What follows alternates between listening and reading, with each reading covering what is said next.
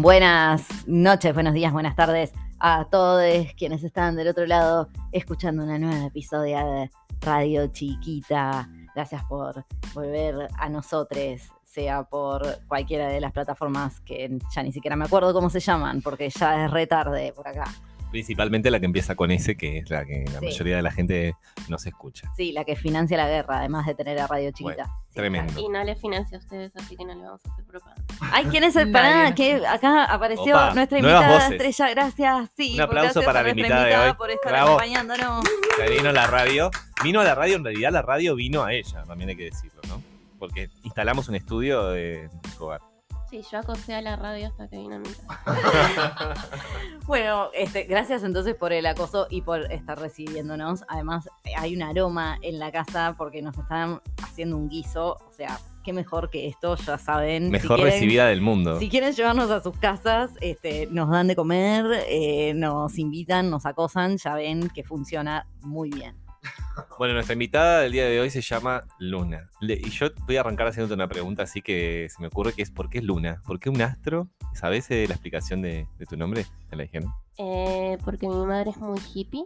Astróloga. Y-. La queremos. Creo que era por un poema del Moreno de Verde Luna. Eh, porque mi segundo nombre es Morena también, entonces. eh, Me gusta, Morena me gusta también. Sí, Hay un... de Lorca. Y hoy en día tu segundo nombre lleva... Hay un movimiento mexicano político, Morena. Que el presidente de Ah. México se llama así. También Cris Morena. Ahí estuvimos cantando y bailando chiquititas recién, así que la estuvimos evocando a la Cris. Bueno, entonces pasó un ángel y acá en Radio Chiquita tenemos de todo, todo lo que son noticias, este, historias bizarras, como siempre, infaltables, un poco de esto, un poco de aquello. Eh, ¿Estaremos discriminando a alguna colectiva? Seguramente. Yo pido perdón anticipadamente porque como siempre soy el que mete la Disculpas, pata y disculpas, pido hablamos. disculpas, no pido perdón, también es cierto, porque a veces utilizo palabras que están en desuso o me refiero con eh, palabras hacia ciertos colectivos que pueden ser ofensivas. Así que desde ya me cancela. Cancelado. Ustedes me dicen cancel y yo ent- entiendo el concepto y re- reculo, porque también hay que saber recular en la vida. ¿no? Si uno se equivoca, nada, decirlo. Vos tenés récord de, de disculpas acá en Radio Chiquita, me parece, Juan. Sí. Sí, récord, disculpas y también exabruptos que han quedado grabados. de- Ah, no, mamá.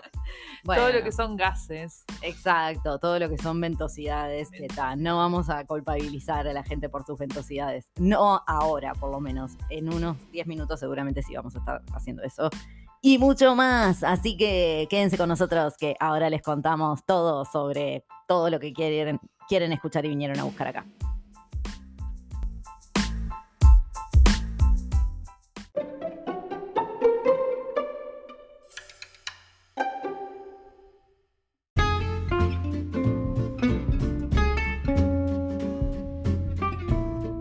Bueno, volvimos de este pequeño corte. Y antes de arrancar con las noticias, como siempre tenemos un resumen, eh, creo que sería interesante un poco conocer más a nuestra invitada de hoy, eh, Luna, así que le vamos a, obviamente a hacer algunas preguntas que se nos vayan ocurriendo. Yo ya tiré la del nombre porque fue lo primero, después quisiera saber eh, tu edad, si estás en pareja o que o estás soltera, si estás buscando pareja o si te sentís bien sola. Porque también podemos, vamos a empezar a hacer Radio Chiquita Conecta. Es un nuevo, un nuevo lugar de cita, que posibles citas o cosas. Y, y después te. Qué montón esto, qué montón. Ta, tiro esas dos preguntas para arrancar. Va, arrancar y saber un poco más de. Lu. Para que la audiencia sepa. Ojo, vos, vos tenés cuidado con lo que decís, Luna, con lo que decías, porque mira que la audiencia es muchísima gente. Y nada, pueden pasar cosas. Nada, eso. Básicamente, edad, eh, género y ubicación. Algo así, claro. Sí. Em, tengo 26 años eh, y no tengo pareja. Y hace menos de un mes me descargué Tinder y Happen y estoy probando cosas. Y tuve mi primera cita hace poco. Y Re Dios, do- tres viejas chotas sea, pero- acá agitando por la cita. Y Me nunca encanta. estuve con nadie. Y se aceptan, eh, se aceptan mensajes. Opa, Ahí va, a tu- tu, arroba en Instagram, entonces. Ahí va, mi Instagram es eh, arroba ruedas lunares y esta es la razón principal. Entonces, por la que vine acá a buscar pareja. Me encanta. Ah, que pasen inauguramos, bien. inauguramos un nuevo, Luna, no te vayas. El Pero dejas el guiso. claro. inauguramos un nuevo bloque, ya está, de conexión. Eh, redes, ¿qué te para redes? Bueno, yo uso mucho Grinder también, que es como la, la app del levante de los putos. Bueno, me Más- encanta, le re podés tirar tips a, tipo, a la audiencia y a Luna de cómo usar esas este, apps. Y capaz a algunos de nosotros de acá de la radio también. Claro. Igual putos no me interesa levantar. No, No. ya sé, y la Más verdad que... mujeres. Sí, por poblaciones diferentes. Mm, Sí. Eh, ¿Sos de izquierda? sí. Era una pregunta un poco con- capciosa sabiendo que ibas a decir que sí, pero bueno, porque No, la- no, no solemos invitar gente de derecha, pero bueno. ¿Y qué, mm, por qué dijiste así tan segura? Sí? ¿Cómo te identificas de izquierdas? Eh, ¿Por porque mi madre es comunista y me obligó. Listo, listo. Y Sí, soy- mi hermana. No, y Suele fui, pasar, ¿eh? fui a Cuba a rehabilitarme y de paso fui a la escuela y ahí también me obligaron. Ah, ¿fuiste a la escuela en Cuba? Fui a la escuela en Cuba ¿Cuánto tiempo, Luna? eh, un año aproximadamente. Tengo el uniforme guardado ahí. Mira. Y fotos. ¿Qué, qué edad Allá. tenías? Por favor. Eh, tenía eh, cuatro años y estuve como hasta los cinco. ¿Y tenés recuerdos? Tipo, ¿qué, qué experiencia? Sí, tengo. Todo muy, muy confuso igual, ¿no? Porque chiquita.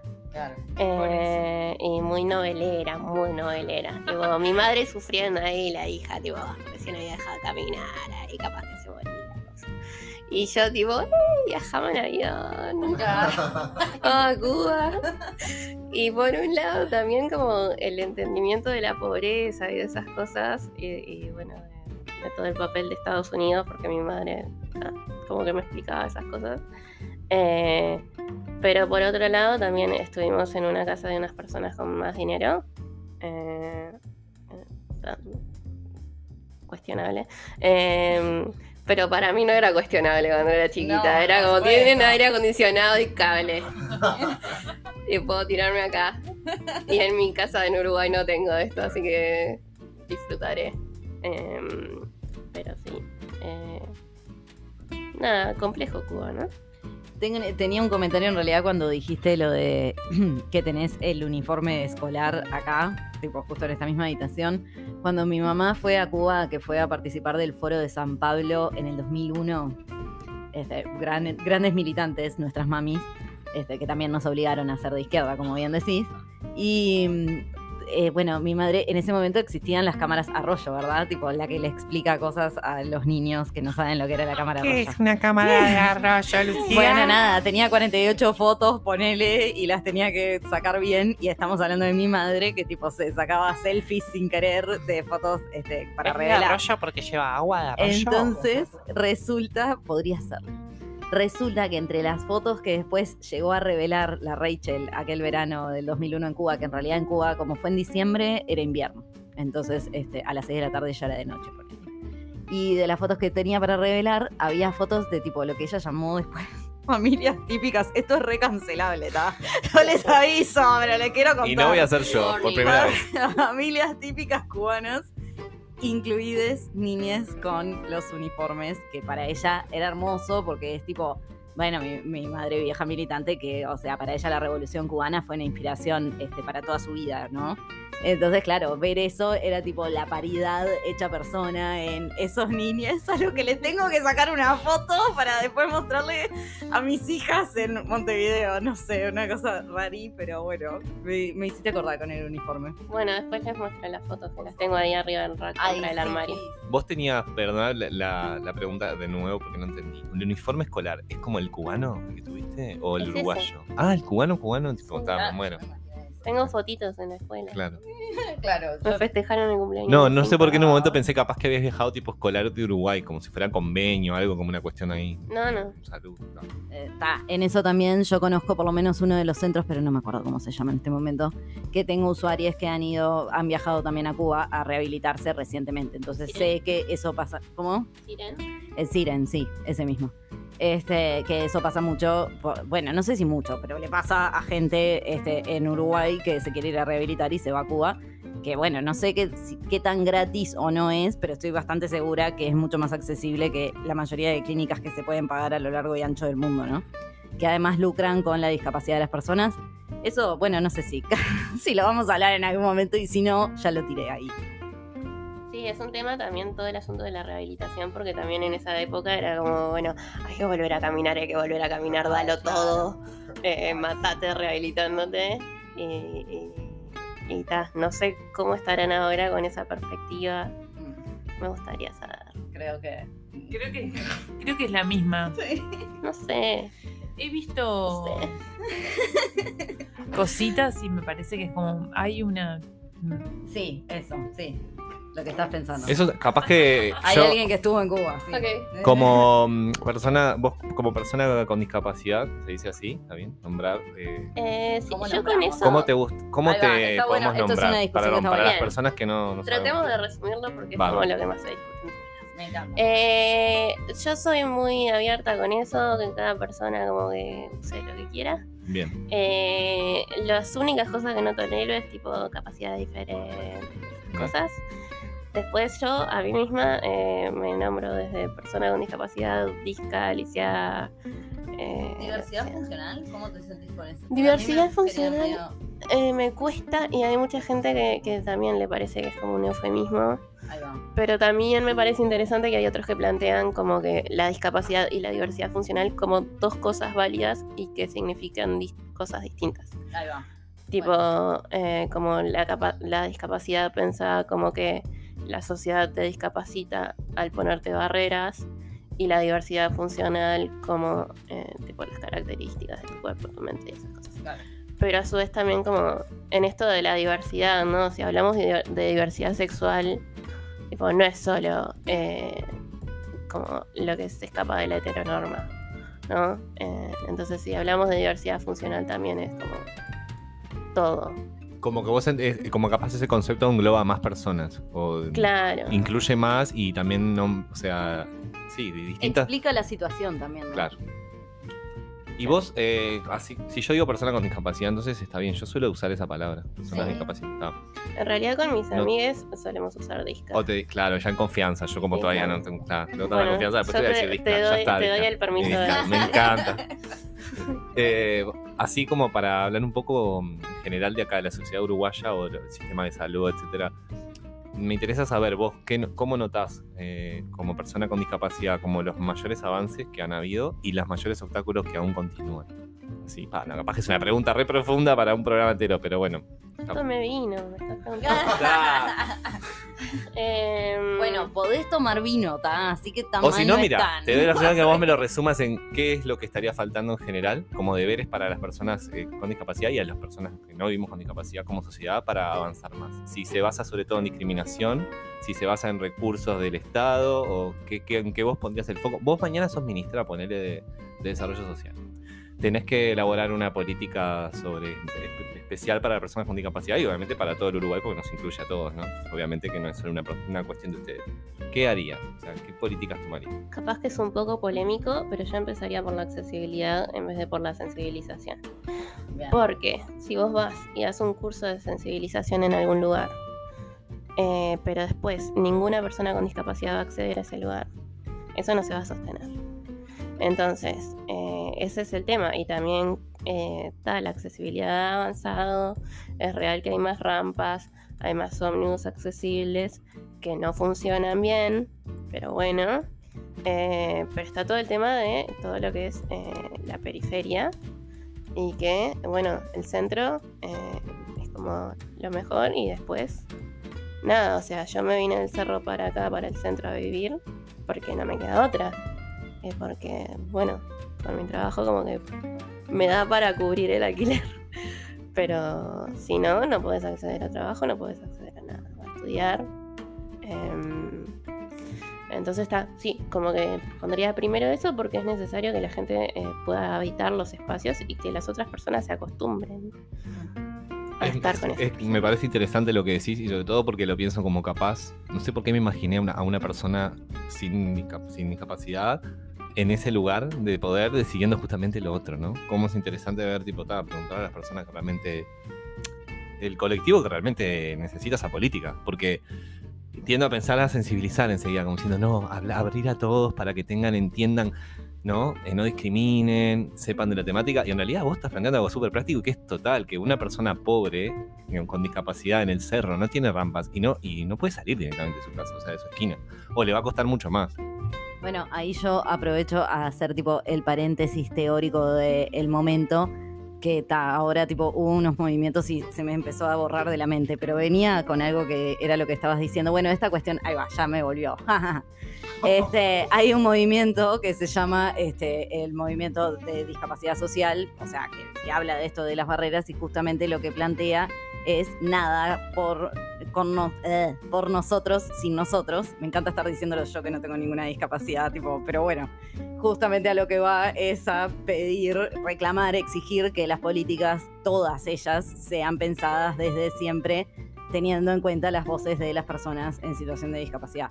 Y obviamente eso, bueno, brilla por su ausencia en la mayoría de nuestras sociedades o incluso cuando se hace, yo me temo que muchas veces se hace como más como para cumplir con el todo por nosotros y nosotros, que para que realmente después sea verdad, ¿entendés? Pero bueno, ese era mi paréntesis teórico este, de señora con formación en discapacidad social. Bueno, hay una pregunta que no es teórica. Luna, yo te quiero hacer una pregunta. ¿Te autopercibís centennial o millennial?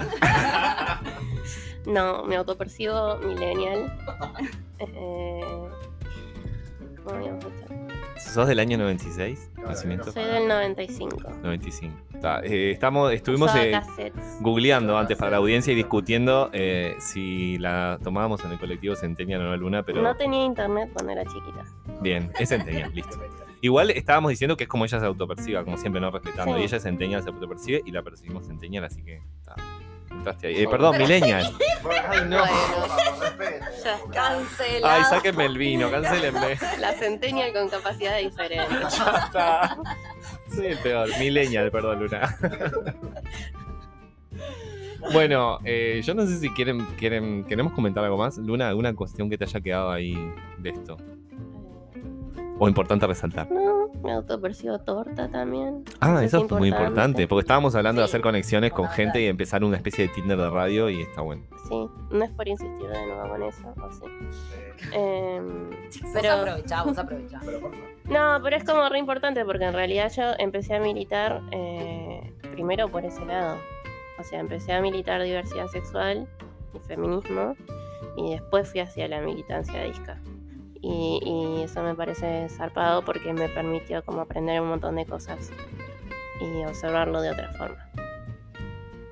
Sobre todo, me imagino que el tema de interseccionalidad y eso está bueno también, ¿no? Plantearlo en esas cuestiones. Sí, Por ejemplo, no sé, hoy traía eso que vos decías de cuando habías, que habías, habías nacido en el cerro o viviste en el cerro y que cómo te, te influye, o sea, es distinto el panorama si, si sos dis- disca y sos pobre a que, nada, una persona que capaz que, que es disca pero, no sé, vive en una mansión o le, tienen los recursos como para hacerle rampas o yo qué sé, o hasta un ascensor en su propia casa o lo que sea, ¿no? O pagar un alquiler en el centro, como ta, vos tenés la posibilidad hoy de hacerlo, pero si no, se te complicaría mucho más también lo que es tu vida cotidiana.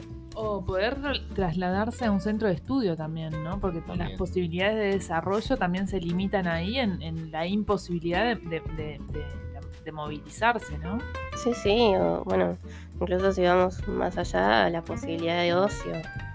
También que, yo qué sé, pasa mucho con los ómnibus, por ejemplo, que de noche dejan de pasar con accesibilidad. Pues no puedes ir.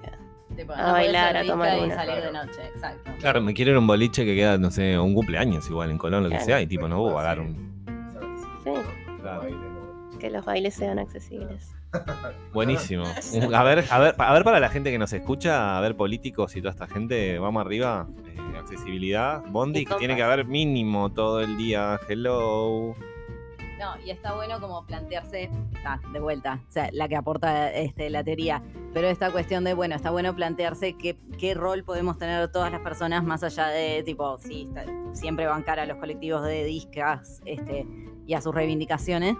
Eh, bueno, pero pensarlo tipo yo, si por más que no tenga discapacidad, ¿qué puedo hacer todos los días para eh, cuando veo ciertas situaciones o justamente no veo personas en situación de discapacidad en los lugares que ocupo? eh, me tengo que por lo menos preguntar eso. Tipo, Ah, ah, bueno, adelante. Era ese comentario de Teórica 2? Eh, no, eso que, que es un tema, el, el rol de las personas en discapacidad, Porque somos unos pesados. porque son unos pesados. Sí. Eh, Yo ya te pido perdón, te pedí perdón anticipadamente y te voy a pedir perdón. Eh, Disculpas, disculpas por ser veladilla. te digo que sos un pesado anticipadamente No, también.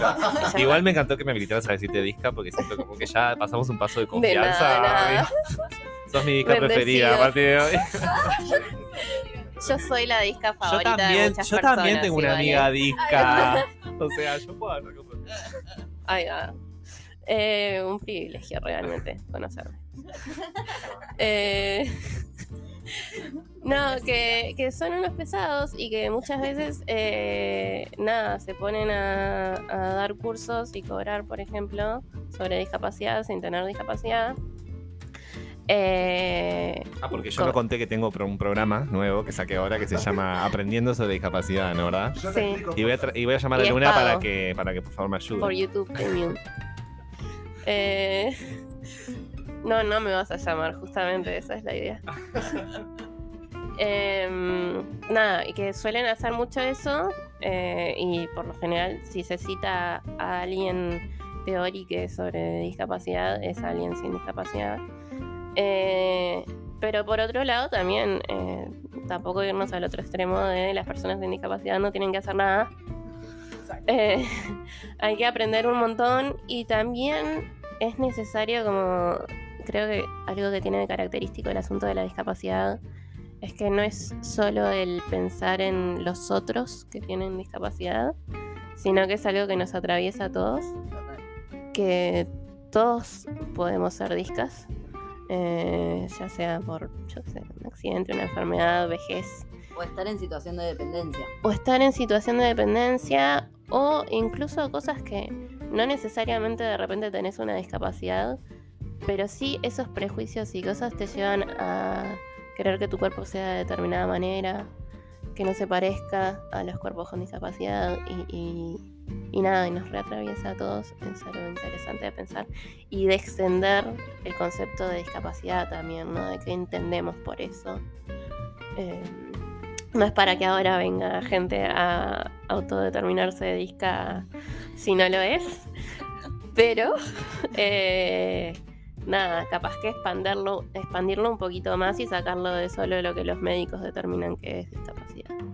No, y, y esto que decís, como también esta cuestión de, eh, o sea, pensar lo que te genera vos, aunque sea este, que te genere incomodidad, que este, en realidad preferís no ver a una persona con este, diferencias funcionales o discapacidad y preferís estar en la comodidad de tipo tu vivienda que no es accesible y que no tiene casas con rampa y que no puedes ni tener una amiga ni un familiar eso en situación de dependencia porque tipo, no sé, no lo podrías invitar a tu casa este, como todo eso, ¿viste? Pero te implica como romper básicamente todo lo que tenés a tu alrededor. Y bueno, un poco sí, estamos para esa. Y lo que hablaban hoy recién, antes de esto de la diferencia del acceso a derechos cuando. Eso, cuando existen situaciones de pobreza, este, eso a mí lo que me pasó fue que me volvió más marxista que nunca. Es tipo, condiciones materiales de vida o nada más nada. O sea, después viene todo lo demás. Es tipo, o sea, y tal, los derechos básicos. eh, Pero si no tenés condiciones materiales de vida, en el arna. Me estaba acordando ahora de mm, un ejemplo, por ejemplo, yo tengo una jefa que también su marido eh, utiliza silla de ruedas y una vez estábamos hablando de turismo, de lo que decía Luna del ocio, ¿no? Que uno no, yo no lo pensaba y fue tipo, wow, qué viaje. Ella, estaba yo hablando de un hotel muy bueno que había ido y ella me preguntó por ese hotel, no sé qué, le digo, te lo súper recomiendo porque pa, pa, pa, pa, y me dijo, ¿tiene rampa? Y yo, ¿qué me pregunta esto? ¿Viste? Digo, no, no, pero no sé. Ah, no, porque fulano, viste que usa. Ya ahí me acordé de su marido, digo, ¿sabés qué? O sea, ni, yo no me había fijado ese detalle Y capaz Y ahí- que ni te acordabas. si y no me acordaba no. y, y- y me sentí como un pa, qué viaje no fijarme eso porque ni siquiera le podía transmitir tipo la información como para. Y me dijo, no, creo que no tiene, y tal, y no vamos a poder ir. Y tal, un viaje, porque ella tiene su marido, sus dos hijas, y es tipo, no pueden disfrutar del hotel, eh, obviamente, eh, ni ellas ni él. O sea, ahí como también veo cómo influye y nos afecta a todos. Porque me afectó a mí, afectó a ellas y obviamente a su marido. O sea, en una conversación, ¿no? Para tirarlo como cuando solo conversando. Porque yo me quedé afectado por eso. Y Es- es un viaje. Es impresionante cómo no nos damos cuenta de las cosas. Porque además, eh, eh, también eso es otra cosa que tiene la discapacidad, que como son muchas discapacidades distintas, como que sí existe el capacitismo entre personas con discapacidad eh, y eh, ese, ese no notar eh, la falta de accesibilidad y que yo de repente sí me doy cuenta si un lugar tiene escalones, bla bla, pero de repente yo qué sé, no me doy cuenta si hay un intérprete de lengua de señas, si hay cosas en braille, si hay lo que sea. Eh, y eso es re importante que aprendamos, que hagamos el esfuerzo de ir como notándolo cada vez más y decir en los lugares, ¿no? Y que no sea solo la persona que lo necesita la que vaya y lo diga. Re difícil, pero bueno. Ah, pero es un buen ejercicio para empezar a, a tenerlo como en mente, ¿no?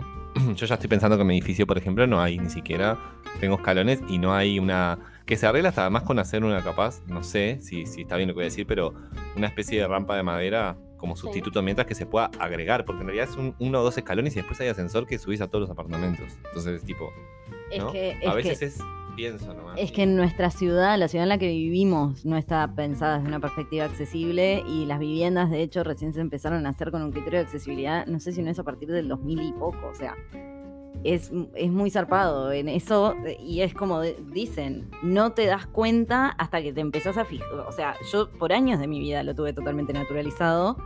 Hasta que, eh, bueno, em- eso, empecé a trabajar en realidad con personas en situación de discapacidad y ahí fue como, ta, se me abrió como todo un, universo de cosas que no notaba y bueno, pude plantear por lo menos, no sé, en mi comité de base de que no teníamos una rampa y no éramos accesibles para personas en situación de discapacidad, que se resolvió mudándonos de local, básicamente, que igual el baño sigue sin ser accesible. Y es este mismo movimiento constantemente de, eh, bueno, claro, no hay tantos lugares, o sea, no hay tantos lugares en el sentido, obviamente, por ejemplo, siguiendo el ejemplo del comité, no fue que teníamos un amplio margen de este, locales para buscar que además cumplieran con requisitos de accesibilidad. Entonces, se- es, es como, se agregan muchas complejidades y bueno, y eso, y ni siquiera los propios arquitectos y los estudios de arquitectos como más consagrados tienen una perspectiva accesible. Sí, o capaz que te dicen, no sé, ay, bueno, pero si acá no viene nadie con discapacidad. Tipo, no, por eso mismo no viene nadie con no discapacidad. ¿Quién va a venir? Amor, Tengo entendido que en arquitectura había una materia que era eh, optativa de accesibilidad. Eh, y que después creo que la dejaron de dar. Ay, no. todavía es- Tremendo. No, justo cuando Sí. falta de recursos o no, o falta de interés también, porque es eso, es como, bueno, es algo, lo ven como algo secundario, optativo. Tipo, ahí Y te lo dices todo, lo dice todo. También en esto seguimos con la línea marxista. Em, Siempre. Sí, tiene, tiene, mu- está muy marcada por el capitalismo la, todo el asunto de la accesibilidad y es una cosa que para ser inclusivos muchas veces se necesita dinero. Em, entonces siempre está como el argumento de no tenemos plata para esto, que eh, a veces no es cierto y es como, bueno, no, no lo estás priorizando en realidad y otras veces sí es cierto y bueno, es todo un tema y, eh, y las hay que empezar a pensar formas también de, de escaparle un poco a esa, a esa lógica y ver de cosas comunitarias que se puedan hacer. Sí, no tenemos dinero, pero tenemos 400 millones de dólares para financiar la caja militar que da perdida. Por Ah, eso. Y con eso, mira, vamos, Ahora llegamos a esa parte, ahora llegamos a esa vamos a ir a un corte. Las eh, noticias y dramáticas volvemos- todavía no eran. Volvemos con todo el drama y la calentura de siempre con este gobierno. Discas prendiendo fuego a la caja militar. Eso, ay, yo te acompaño, yendo.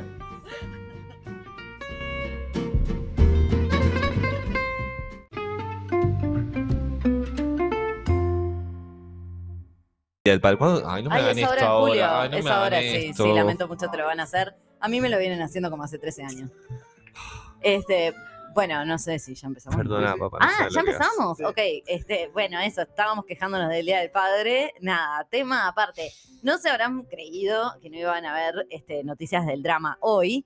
Así que como no podía ser de otra manera, les cuento que los gremios de UDELAR, todo lo que es funcionarios, estudiantes, docentes y también la Unión de Trabajadores del Hospital de Clínicas están, realizaron una conferencia de prensa en respeto al proyecto de ley de rendición de cuentas que el Poder Ejecutivo del Uruguay ha remitido al Parlamento el jueves 30 de junio.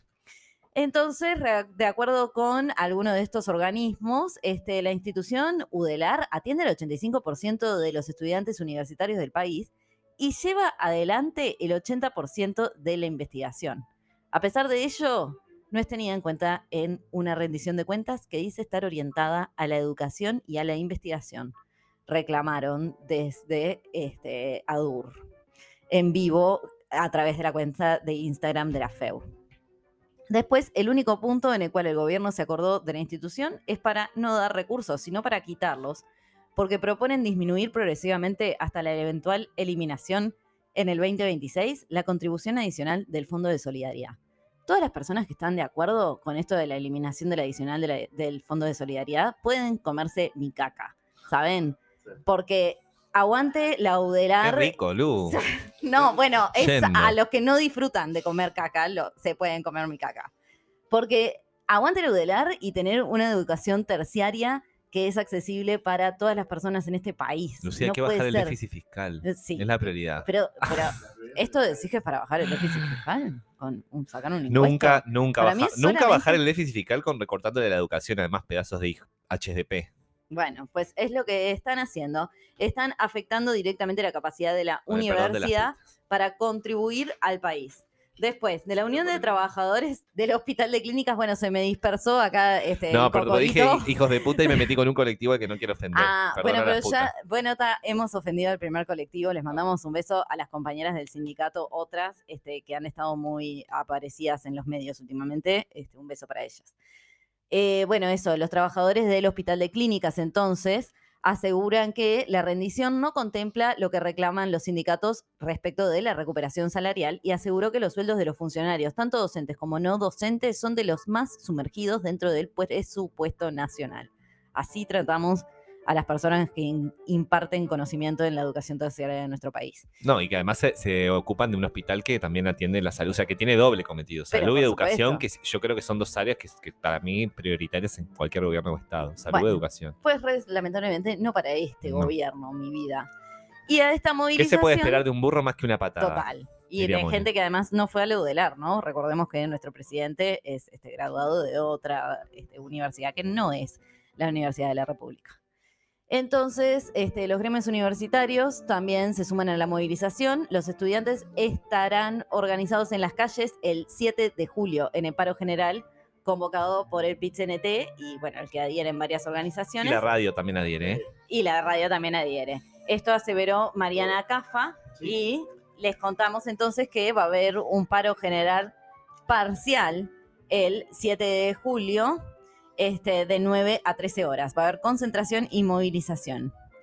Pues bueno, nada, se hace para defender el trabajo, la negociación colectiva, las empresas públicas, la seguridad social, contra la castestía y el desempleo y para manifestarnos justamente en contra de esta rendición de cuentas, que claramente, además de todo lo que acabo de describir en educación, por supuesto que favorece la concentración de los medios de comunicación, este, prevé la militarización de la seguridad pública, modifica el porcentaje que reciben los policías en procedimientos criminales, tipo el monto cobrado este, por concepto de incautación de bienes lo va a destinar al personal policial, onda. Ojo, que te vengan los milicos a, A querer robarme robarte, ¿entendés? Porque se quedan ellos con tu Lo cosa. que me faltaba. La verdad es de un nivel, o sea, nada, de las cosas que encontré hasta ahora no, no, o sea, tuve que estar recopilando información de Twitter, obviamente, gracias por todo lo que nos das. Eh, y nada, y en realidad es como todo, todo criminal, ¿entendés? Todo cualquier cosa, toda una vergüenza, no, no encontré una cosa que dijera ah, que bien la rendición de cuentas.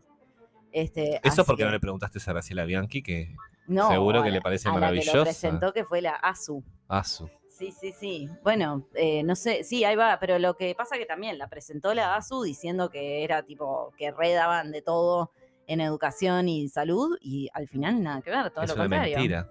Mentira, Hay que Es una mentira. mentira. de Valeria Es Lynch. una mentira, miente, miente que algo quedará. Ya saben que este, nuestro gobierno justamente nos gobierna así, a las mentiras. Este, así que bueno, todos a la calle el 7 de julio, paro general parcial, este, y a bancarle los trapos al PIT-CNT, porque, o sea, y a todos nosotros, ¿no? Porque son nuestros intereses los que están acá sobre la mesa y en juego. Eh, Bueno, nos vamos ¿Qué a nos España. cuentan? Nos vamos a España porque, atención, que un chofer de bus estudiantil estaba esnifando al volante y dio positivo a de todo. Me mata a de todo. Que le hicieron un test que dice de todo. Tres rayitas de todo. Una cocaína, dos. Bueno, parece que el curioso incidente ocurrió la- de todito de PepsiCo Snack. El curioso incidente ocurrió la tarde del domingo a bordo de un bus en el que viajaba un grupo de estudiantes. Parece que el diario de Navarra informó que los jóvenes regresaban a la ciudad de Pamplona. Ay, Pamplona, ¿será de donde viene la Pamplona, la comida? Qué rico. Creo que es donde corren los, sueltan a los Sí. toros todavía. esa- Sí, creo Ay, lo Dios mismo. mío, corridas de toro, plazas de toro 2022, por favor. a ver la gente de. Pamplona cancelando ese tipo de eventos. Bueno, y volvían a la ciudad de Pamplona, luego de una excursión a la localidad de Salou, que parece que es un balneario, también cercano, cuando advirtieron que el conductor consumía drogas por vía nasal mientras Cocaine. Perdón, tenía que cantar mientras con, con el vehículo. Es una película de terror. Es tipo, ¿se acuerda Máxima Velocidad? La que le pierde. Pero con merca. pero con merca. Peor, qué miedo. La verdad que sí. Bueno, por suerte los viajeros, que se ve que ninguno era drogadicto, porque ninguno lo dejó. Drogadicto, pero suena horrible, estigmatizante. Ninguno era usuario de, usuario de drogas porque lo recontra botonearon. Sí, obviamente agarraron el celular y se comunicaron con la policía. Tipo, mamá, o sea, ayuda, ayuda, el señor está muy duro y vamos a, vamos a chocar. muy duro esto, ¿eh? Qué noticia dura.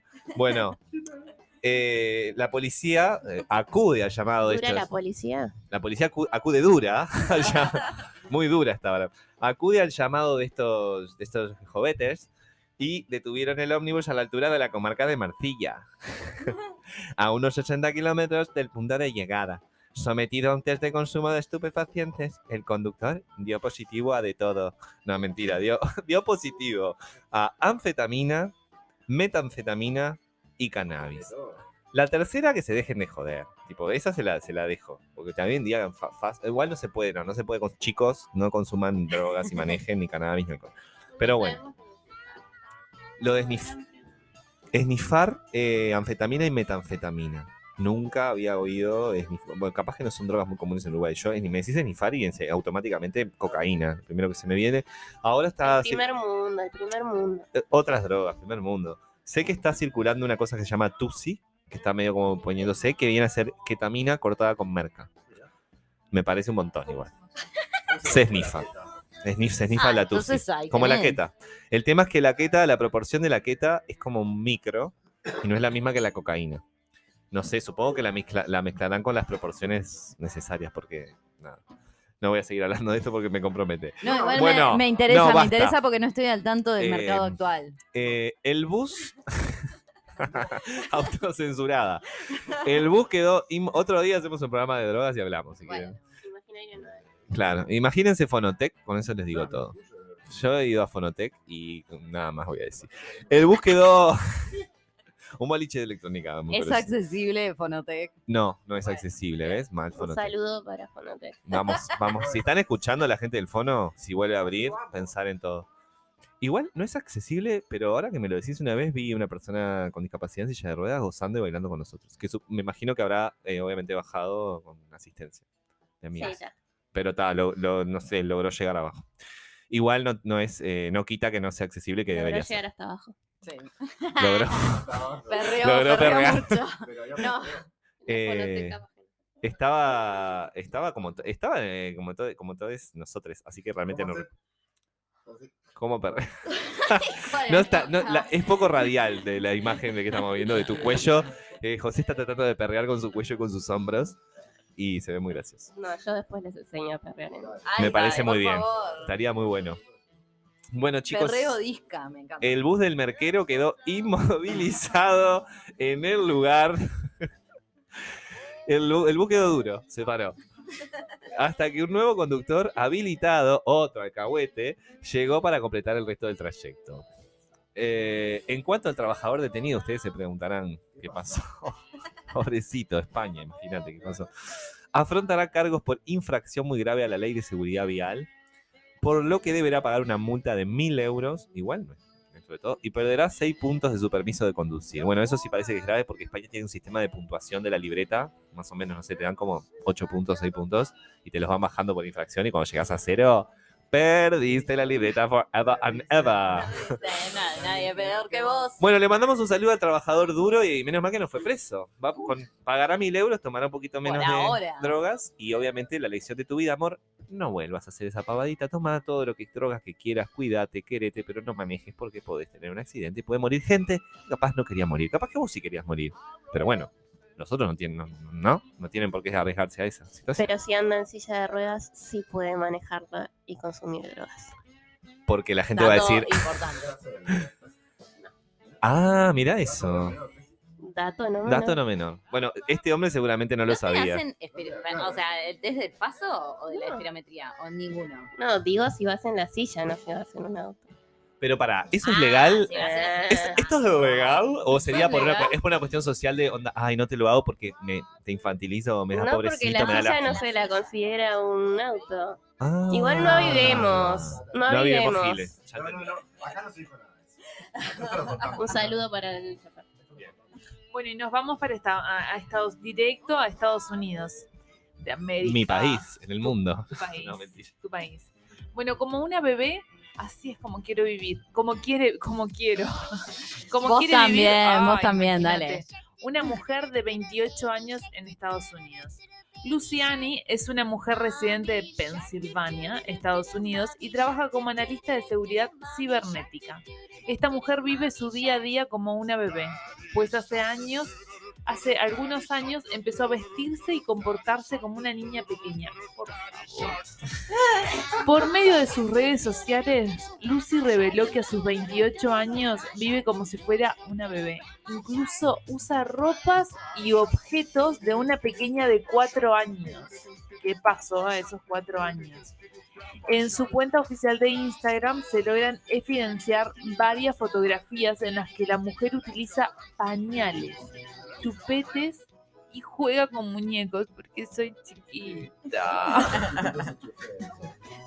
De jugar con muñecos no lo veo fuera de tono, pero el chupete, ¿quién no chupete un poco? Pero bueno. Utilizo los pañales por la razón para la cual fueron pensados. Eso me da grincho, cringe, ¿no es? Porque yo, a ver, asocio usar pañales cuando realmente los necesitas, porque ah, necesito pañales, yo qué sé.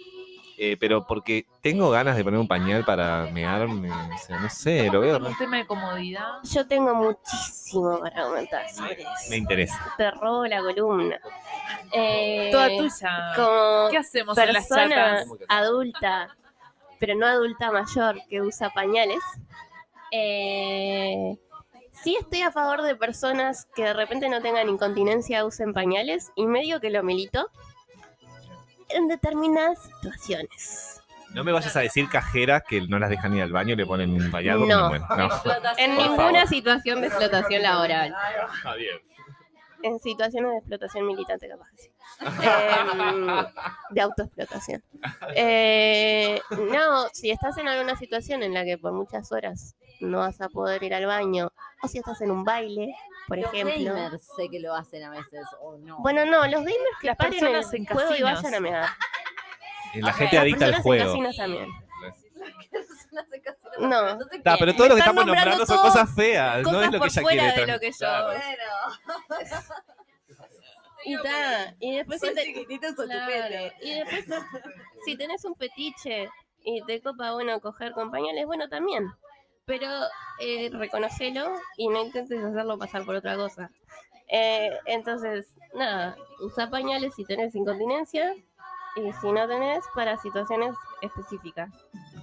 Igual, a ver, yo ya, porque hablando más en serio, llevándolo al plano de la libertad, si quiere usar pañales porque sí, también está bien, ¿o no? No, ¿Por porque yo lo digo. Bueno, ok. Te di permiso para decir disca y ahora no te doy No. permiso para eso. Eh, no, pero realmente, o sea, los pañales tienen como una cosa de cómoda, pero también tienen una cosa de incómoda. O sea, no, no, no es así como ella lo plantea que, ay, bueno, y me permite no ir al baño en toda la noche, por ejemplo. No, yo creo que ella igual es, es como vos decís, ¿no? Aclará que te da fetiche ser una bebé Claro. y listo, lo uso por eso. Seguro que no se le irritó la piel nunca y se tuvo que poner crema por el pañal. Crema de otro tipo de- Bueno, Lucy eh, cuenta que mm, explica que de adolescente experimentó usando pañales y empezó a explorar la, eh, la comunidad de amantes de los pañales para bebés adultos. No son bebés adultos, o sea. amo que se son- autodenomina comunidad. No, tipo. No, no, no. Que venga esa comunidad. ladrona, ladrona. Pero Uy, no, eso además- no es medio cancelable también. Perdón, esta mujer-. Estas mujeres de Estados Unidos son problemas de trastornos del primer mundo, ¿no? Porque la verdad, acá tenemos otro, no llego a fin de mes. Bueno, eh, ahí va, es llamativo. A mí ya, ya me estaba llamando eso la atención, sí, que la verdad, 28 años y que te sientas la, no sé, la comodidad solo estando en pose de bebé, en realidad me habla más de que capaz que te estás volviendo anticapitalista, amiga. Qué horror todo No, esto, y mira. 1500 pesos un, pa- un paquete de Bueno, 20 eso es cierto. Entonces, no sé, les- le regalan los pañales en algún lado, porque no entiendo. Bueno, ella cuenta que todo ese gusto por utilizar cosas de bebé se inició a sus nueve años, ya que ella tenía una gran fascinación por los pañales. El, el fetiche es con los pañales. Acá hay una cuestión de pañales. Que usaba su hermana menor y que por ello los tomaba prestados para usarlos, los robaba. Cuando tenía 13 años, claro, esta mujer, mujer bebé, no, no, ya me confundo, se percató que era muy diferente a los demás y que requería de algunas necesidades muy diferentes a las que requerían los adolescentes de su edad. Por lo que descubrió una comunidad de adultos bebés que se llama, eh, busquen ahí, googleen ya, ABDL. También robando siglas de lo LGBT. Ladrona. Ladrona, ladrón. No descubrí que existían bebés adultos hasta que, era adolescente e hice algunas búsquedas en Google por mi cuenta cuando tenía 13 años. Hasta entonces nunca me... Otra, ella es millennial, centennial, Centennial, seguramente. centennial, centennial. Ante ento- hasta entonces nunca se me ocurrió que habría más personas como yo, aseguran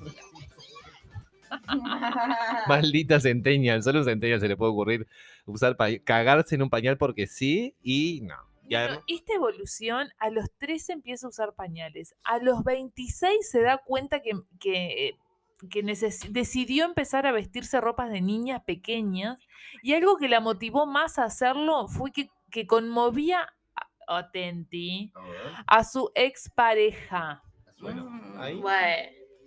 Una persona que que, había dicho, también que hacía parte de la comunidad de adultos bebés. Otro Bueno, pelotudo. esto acá a nivel de turbio. Otro pelotudo. Se juntaron el hambre y la gana de comer. Ay, no, no, no puedo seguir leyendo. Quieren que siga. A ver, mira. No, este- Lucy expresó que para quedarse dormida le pide a su novio que le recite cuentos para niños. Incluso toma biberones mientras descansa. Ay, no, no. ¿Biberones con qué contenido lácteo? Leche, pero ¿de quién? Leche de qué No, animal. este, yo la verdad que he, he googleado este, la sigla A. Le pide al novio que le dé biberones. Perdón. No tenía que comentar. He googleado la sigla A B larga DL, Comunidad Adultos Bebés, y no sé si sugerirles que lo hagan porque imágenes, muchas imágenes de todo lo que es pañales, así que claramente hay, Hay un una, hay una eso. cuestión ahí con el pañal. Sí, que a ver, que estamos en el Hay una cuestión 2022, con el porque esta comunidad los años 70 no te las veo limpiando pañales Bueno, de tela cagados. ahí va, mira. ahí va. Eso sería una pregunta interesante si los pañales de tela también este, corren en la comunidad ABDL. Eh, y bueno, no sé, y entonces sí, ABDL no. AB, sí, ABDL. A ver, Pero, y entonces eso, y, y si en el caso de ella entonces lo estaba usando para atraer, tipo, porque a su novio le gustaba, ¿vale? bueno, mira, acá dice. no Le sé, estoy pidiendo ¿qué- qué autorización a la Sí. referente. Si yo eh, vendo fotos mías en pañal, eh, ¿puedo hacer dinero con Y eso? bueno, hay que probarlo una. Vas a tener que probar. Aunque sea adulta, ¿les sirve? Ay, Es me parece- justamente adultos bebés. No, no, pero yo no Ah, me identifico vos no te como adulto bebé. No es este colectivo. No, te equivoqué. Sería solo adulto con pañal, entiendo, entiendo. No sé Bueno, si les no sé, la verdad que no sé. qué Bueno, decirte. Ahí va, mándennos este, si algún adulto bebé está escuchando esto. que ¿Cuánto ya debe- estarían dispuestos a pagar? ¿Habrá de adultos bebés del Uruguay una comunidad? Ya, seguramente. Bueno, cuéntenos, que La nos cuenten. sucursal. Número de cuenta es... Asociación de adultos bebés. Bueno, Luciani aseguró que esta práctica inusual, ojo, no se trata de un fetiche sexual, sino que es una característica de su personalidad y desde que empezó a vivir su vida, su vida soñada de bebé, ha optado por vender sus fotos en las que lleva pañal, pañal o botis. Ah, entonces vende, vende. Bien, está. Ahora me cierra que sea en Estados Unidos, todo el combo. Claro, hago plata con esto, vivo de esto. Ojo, mirá Luna, te paso este dato. A través de comisiones ha logrado conseguir más de 200 dólares, pero ha ganado más con los regalos que me hacen llegar algunos seguidores como... Adivina con qué está contenta que le regalan. No hay dos opciones. Empieza con P. Bueno, hay otras Pañales. cosas que empiezan con P también. Pañales. Pañales, claro que sí. Peluches y pañales. Yo estaría muy feliz con que me regalen pañales igual, ¿eh? Bueno, bueno, Me ahorraría un Bueno. costo. Tu cumpleaños es en diciembre, estamos tomando nota. obvio. Ahí va. Eh, qué pesada con lo del fetiche, igual. No, qué negación que tiene la gente. Y qué pesada. Gente está ¿Qué tiene de malo tener un fetiche? Asumilo, ya está. Ah, Eh, igual, a ver, yo fuera de joda, capaz que soy muy liberal o, o no es políticamente correcto lo que digo, pero no sé, dejaría como que eh, mi respuesta es, ¿puede hacer esto? Puede. O sea, es al pedo y es una pelotuda, es una pelotuda y es al pedo, pero señora, usted es feliz así, no sé, puede pagar esos pañales, hágalo, le hace feliz. No, eh, la dejaría, quiero decir, no la censuraría como persona. Después discutiría todo, ¿no? El gasto. la recomendaría, no sé, que se pusiera un jardín de infantes, que vaya a terapia y que canalice eso como cuidando a un niño, no sé, otra cosa, pero en principio es un sí. ¿Ustedes? sí. Esto es un jurado de si vamos a ejecutar o no a la, a la bebé adulta. Que ella haga lo que quiera. El tema es después si vienen especialistas a decir que, que a, a validar lo que ella. Yo qué sé, si vienen después y dicen, no, está bien, ella es una bebé. Ella se siente adulta bebé, tenés que siente, respetar tenés eh, que el respetarla. colectivo de adulto bebé. capaz que es medio como los trans. No, no, transfobia no. Bueno, Para vos, Silvina Peirano. Un besito.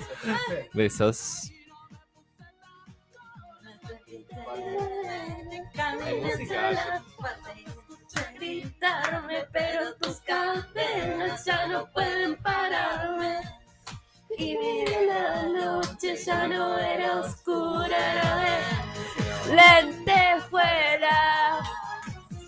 Y todos me miran, me miran, me miran, porque sé que soy linda, porque todos me miran y todos me miran, me miran, me miran, porque hago lo que pocos se atreverán.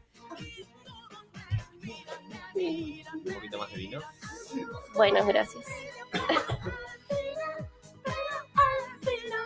Pero al final Todos me amarán. Uh, un besote para los devotis. Eh, no, Amén, ojalá no. se mueran. Em, no, deseos de muerte en este programa jamás. Em, sí, un saludito para las ovejas negras. Yo voy a hacer un colectivo que se llame Jóvenes Viejos. Voy a ser como un viejito. Voy a, claro, voy a usar bastón. Benjamin Button. Me voy a encorvar, voy a usar bastón. eh, y voy a decir, sí, mi hijita. Ay, no me ayuda. No puedo. No, pará. Eh, me- mis compañeros de escuela me decían la vieja, ¿eso cuenta? No. Eh, mi madre Estoy- los no. va a cancelar a todos. No. Cancelados. mi compañero cancelen a mi compañero de escuela. Igual sí, que les viejes se organicen. Que empiecen a, a luchar contra la gerontofobia. En breve hablaremos con Radio Chiquita, charlará con Rosario. Uh, Está avisada, ¿eh? Esta es el aviso. Gerontofobia y gerontofilia. Porque estuve viendo. mm, ¿Cinco minutos? Dame cinco minutos. ¿Estamos al aire? ¡Ay, qué susto! ¿Qué es esto del mes del orgullo disca? Ahora, dejen de inventar meses del orgullo. ¿Por qué tienen un mes del orgullo propio? ¿Por qué no hay un mes del orgullo no disca? ¿Sabes qué? Eh, voy a ser un poco facha y decirte que fuera de joda un poco estoy de acuerdo. Oh, me interesa, me interesa este- esta línea. Em, no, eh, controversial. El mes del orgullo disca, em, bueno, eh, surge en Chicago bajo la lucha de varios colectivos de personas discas eh, como para empoderar su identidad eh, como discapacitadas Ay, la música. No, no, ¿vos en serio querés que yo me concentre? no? Nos pasaron, nos pasaron tu, tu currículum, tu carpeta. un beso muy grande para Marilina. Ay, me la perdí. Muy grande. Ah, no, no sé. Muy amiga de Futurock, este nombre me suena, ¿no? ¿Es argentina? Eh, es argentina, buscala. Bueno. Anoto, anoto. Sueño lésbico. Eh, bueno, nada. Esto en realidad, como para resumir un poco el tema del orgullo disca, el mes del orgullo disca principalmente, empezó en el 1990 en Estados Unidos cuando se creó la ley eh, de personas con discapacidad. Que fue como, bueno, un gran logro allá, eh, todo lo antidiscriminación eh, y cosas así. Sí hubo como una buena movida ya, en, eh, manifestaciones. Eh, hay un documental que se llama Crip Camp. Eh, no voy a decir el título en español porque me parece cualquiera. Em, Mal traducido. claro, tipo, amigos distas. Em, no, pero posta, es algo así. Eh, que, que tiene un montón de, de material de todo lo que pasó en ese entonces, está bueno. Eh, ¿En qué plataforma podemos encontrar? yo no le voy a hacer propa- eh, propaganda porque no les paga a ustedes. Es verdad. Pero- Bien, Luna. Claro, pero es la plataforma en la que la la mayoría de la gente mira series. Bien, ¿la, encontramos en alguna de las plataformas más comunes que la gente puede utilizar? Sí. bien. La podemos Eh, piratear también, seguramente. También. Eh, sí, ¿no? Las series y películas empiezan con un chan. Eh, a ver, producción, ¿me pasas una lapicera que tengo que anotar Malina Bertoldi y, y Crem? ¿Cómo es? Cream Camp. Gracias.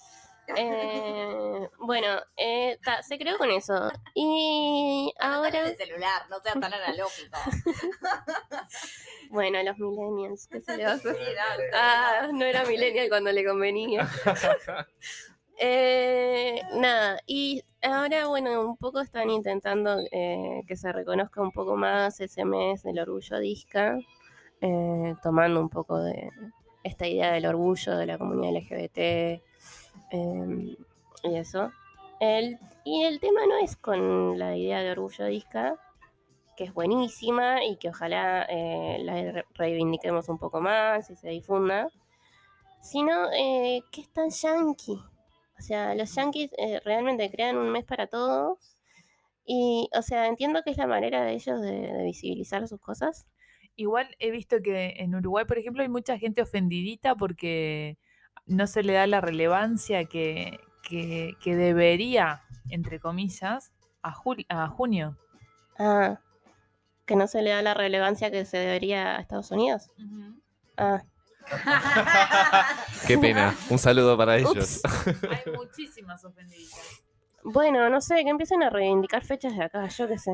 Perdón que te interrumpa, pero tenemos que ir a una pausa porque estamos teniendo un problemita técnico, pero volvemos enseguida con la columna interesante.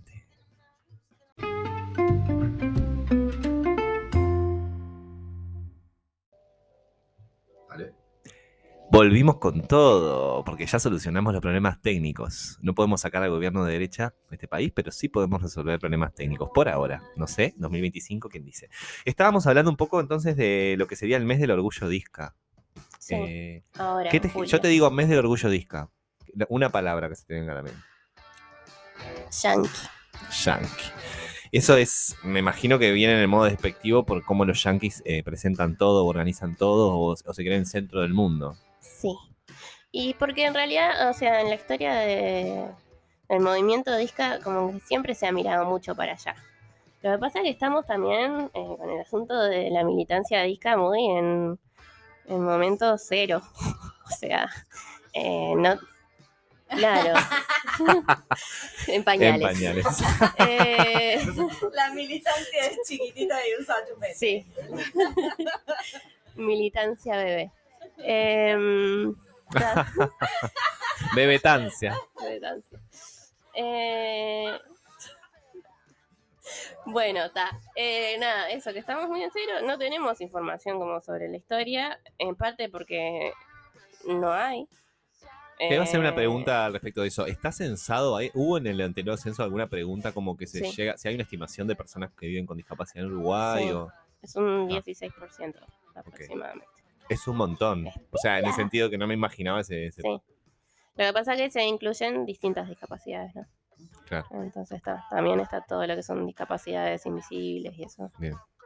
Bueno, pero digo, a lo que voy, es un gran número de personas como que uno dice, vos ahora me decís, eh, no estamos organizados, Sí. como quizá eh, otro colectivo, pero me da que, que Claro. gente para organizarse. Capaz que las dificultades son otras. Sí, o sea, lo que pasa es que también eh, recién se está empezando a como organizar un poquito más, porque si no tenés accesibilidad, no puedes salir de tu casa, no te puedes juntar con otros a militar. Y, y, ta, y antes no había internet tampoco. No Eh, y no todo el mundo tenía tampoco. También es un asunto, ¿no? De quién tiene y quién no tiene internet. Eh, seguimos marxistas. Volvemos a ponernos marxistas, ¿viste? Nunca Sí. dejamos. Eh, Radio chiquita, tu radio marxista. y después también todo el paternalismo, la cantidad de, de gente que, que es como, bueno, la tienen controlada por sus familias, eh, o que directamente no sabe y no cree que puede eh, luchar por sus derechos, o incluso por, por depresión, por la vida, por no creer que, que se pueda hacer nada. Entonces está siendo un colectivo muy marcado por todo eso, muy difícil que, que se manifieste.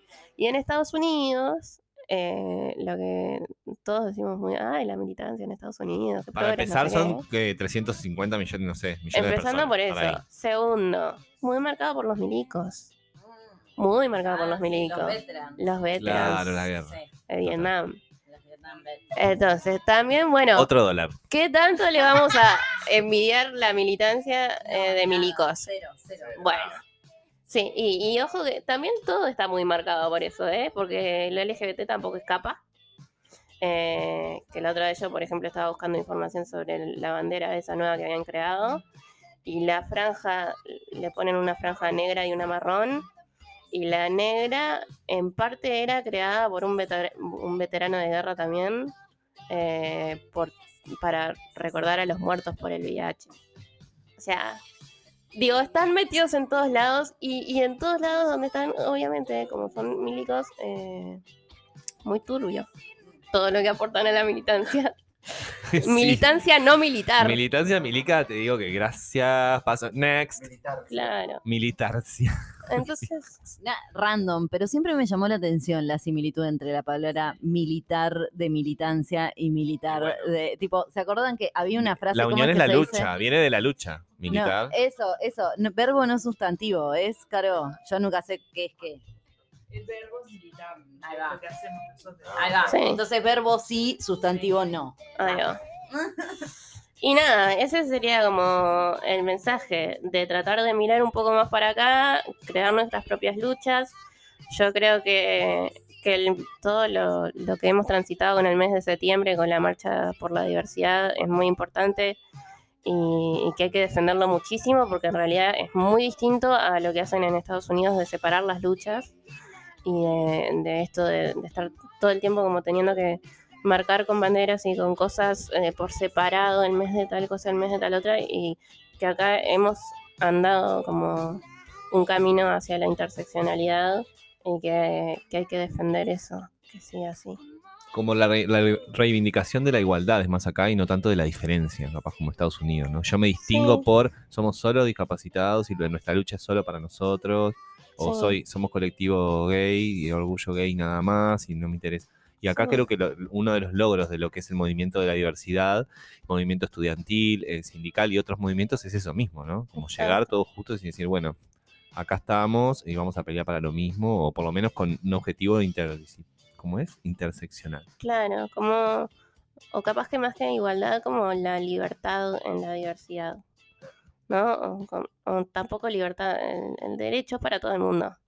Que todo el mundo pueda ser feliz y respetar a los demás y sentir placer. Y hay como marchas, así como hay marchas, por ejemplo, diversidad de, de discapacitados o personas con discapacidad que se organicen, así como un ejemplo, Estados Unidos seguro que sí. Sí hay. Eh, hay una el 3 de diciembre también, que es el Día de la Discapacidad. Eh, ustedes se preguntarán, ¿por qué el 3 de diciembre? ¿Hay algún hecho histórico de militancia? No, la ONU se reunió ese día y decidió que ese día iba a ser el Día de la Discapacidad y se lo acepta. Eh, lo mismo, la misma idea. Eh, Entonces, el colonialismo de las identidades, ¿no? Y de la militancia. No, el co- eh, como esa actitud colonial de parte de los organismos internacionales de colonizar justamente las experiencias de las personas, la militancia, este, la, bueno, esto, poner la fecha, que a mí también eso siempre me llamó mucho la atención, como la marcha de acá en realidad eh, a veces era hasta a las 4, de- tipo 3 de la tarde, en un horario que es tenés un horario que tenés ómnibus también, pero a veces igual. Porque si no tenés era- bondi de noche para ir una persona discapacitada, porque la puedes Sí, hacer las 7, bueno, 8. ponele, justamente, ponerle camionetas para que pueda llegar. En realidad, eh, era por un horario administrativo porque era planificado por organismos, o sea, por entes estatales. Está, recién el año pasado, el anterior creo, se empezó a hacer más la movida desde las organizaciones. pero sigue estando. Pero sigue estando y aprovecho a hacer una, no denuncia, un llamado de atención. No es lo mismo tener una, tipo, ser una persona con discapacidad y militar desde ese lugar que ser sadre de personas con discapacidad y militar, porque son muchos de los que tienen mucha visibilidad y eso, bueno, me llama la atención por lo menos. Tal cual. Tal cual. Y nada, eso, como que pensar en qué fechas elegimos, por qué, por qué las reivindicamos, pensar más hacia nuestro territorio, pensar más hacia Latinoamérica, empezar a investigar en la historia y empezar a crear historia también. Y de- después de ahí podemos elegir fecha de repente.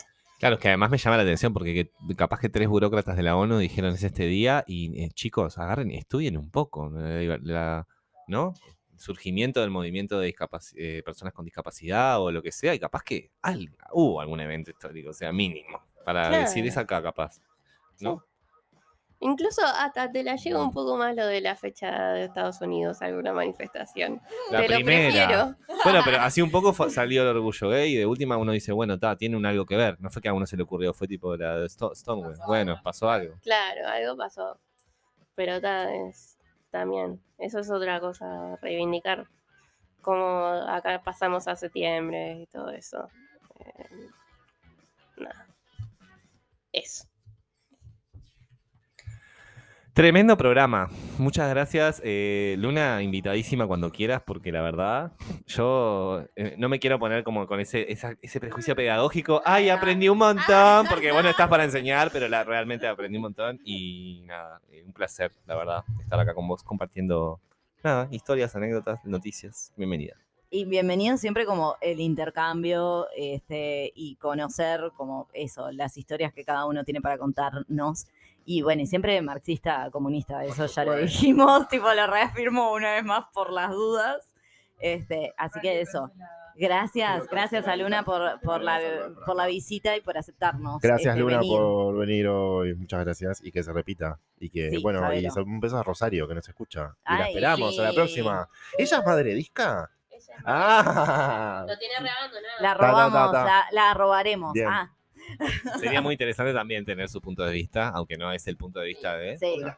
de las plantas. Y sabemos. sí, plant mamá, venía a hablarnos de plantas, Rosario, dale. Seguro que de algo nos querés hablar. Hay vinito, mamá. Tiene, tiene- hay muchas cosas que puede- podemos hablar con Rosario.